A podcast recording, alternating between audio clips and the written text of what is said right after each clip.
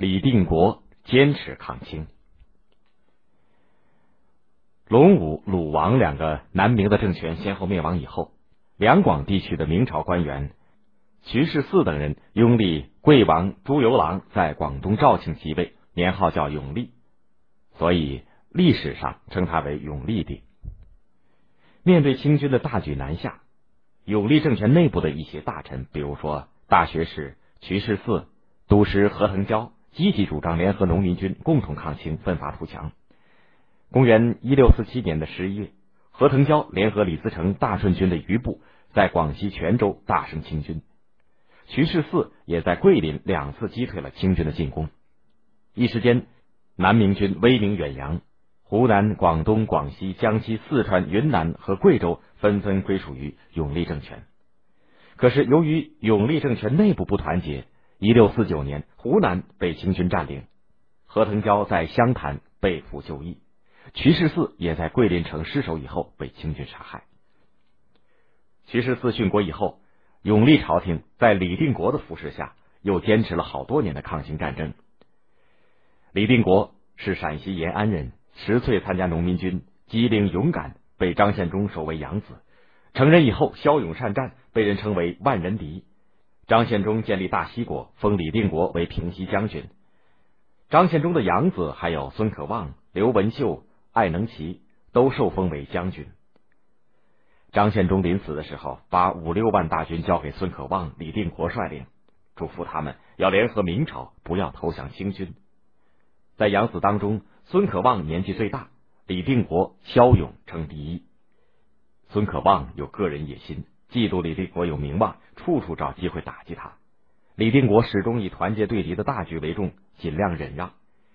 孙可望把永历帝接到贵州，却把联合抗清的大臣抛到脑后，只想着牢牢控制住永历帝，实现他割据西南、独霸一方的野心。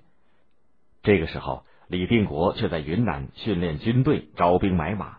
从缅甸采购大象组成象军，他还减轻赋税，促进生产，保证了军队的供给，军力强大起来。公元一六五二年，李定国开始对清军发动进攻，北路军进攻四川，李定国带东路军进攻湖南。行前，李定国身临军纪，不杀人，不放火，不奸淫，不杀耕牛，不抢劫财物。他的军队作战勇敢，纪律严明，深受百姓的欢迎，打了不少胜仗。打下了湖南的袁州，也就是现在湖南芷江和靖州，也就是现在的湖南邵阳以后，李定国侦察到桂林的清军防守空虚，决定兵分三路进攻桂林。后来情况发生了变化，他当机立断，集中兵力突袭桂林。桂林的清军主帅是定南王孔有德，听说李定国大军来袭，急忙点起军队离离开桂林，争抢战略要关。农历的七月初一。明清两军在盐关交战，杀得难解难分。突然大雨如注，雷电交加，李定国的象军一冲而上，清军的战马听到大象的吼叫声，吓得乱蹦乱跑，自相践踏，阵势大乱。李定国的士兵奋勇砍杀，清军尸横遍野，大败而逃。孔有德狼狈的逃回桂林城，李定国率军跟踪追到，日夜不停的围攻。孔有德亲自上城头指挥。李军将士冒着雨点一样的箭，一浪又一浪的攻城，终于打下了桂林城。孔有德额头中箭，奔回王府，他彻底绝望了，便跳进了熊熊烈火当中，自焚而死。李定国一鼓作气，又攻克柳州、梧州、衡阳、长沙，一直到江西吉安。清廷受到了很大的震动，派出亲王尼堪率领精兵十万，气势汹汹向长沙杀来。为了避开清军的锐气，李定国主动撤到衡阳，双方血战了四昼夜。李定国下令假装打败后撤，尼堪跟踪追击，进入李定国事先设入的埋伏圈，被围住砍杀，全军覆没，尼堪也被杀死。一连杀死两个亲王，消灭了几十万清军，这是明清两军开战以来明军最辉煌的一次胜利。李定国信心倍增，甚至制定了进军南京的作战计划。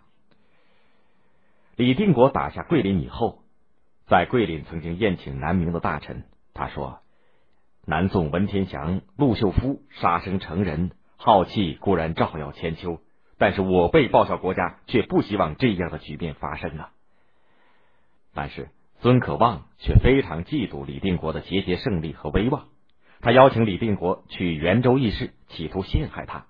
幸好有人密报，李定国才没有遭毒手。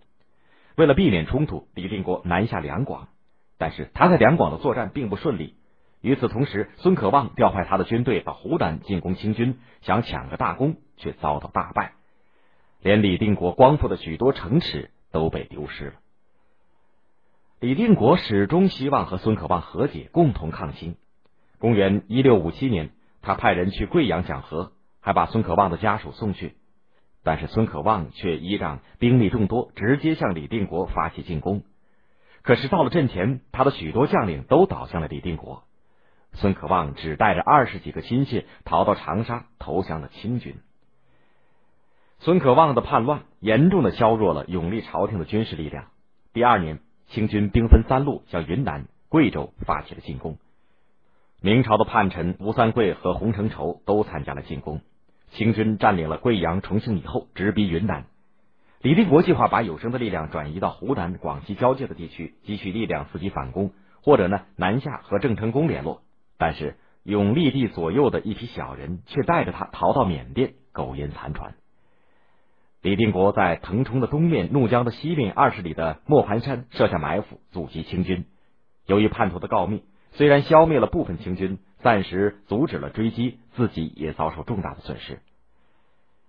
李定国曾经多次派人去缅甸寻找永历，希望把他接回来，但是都没有结果。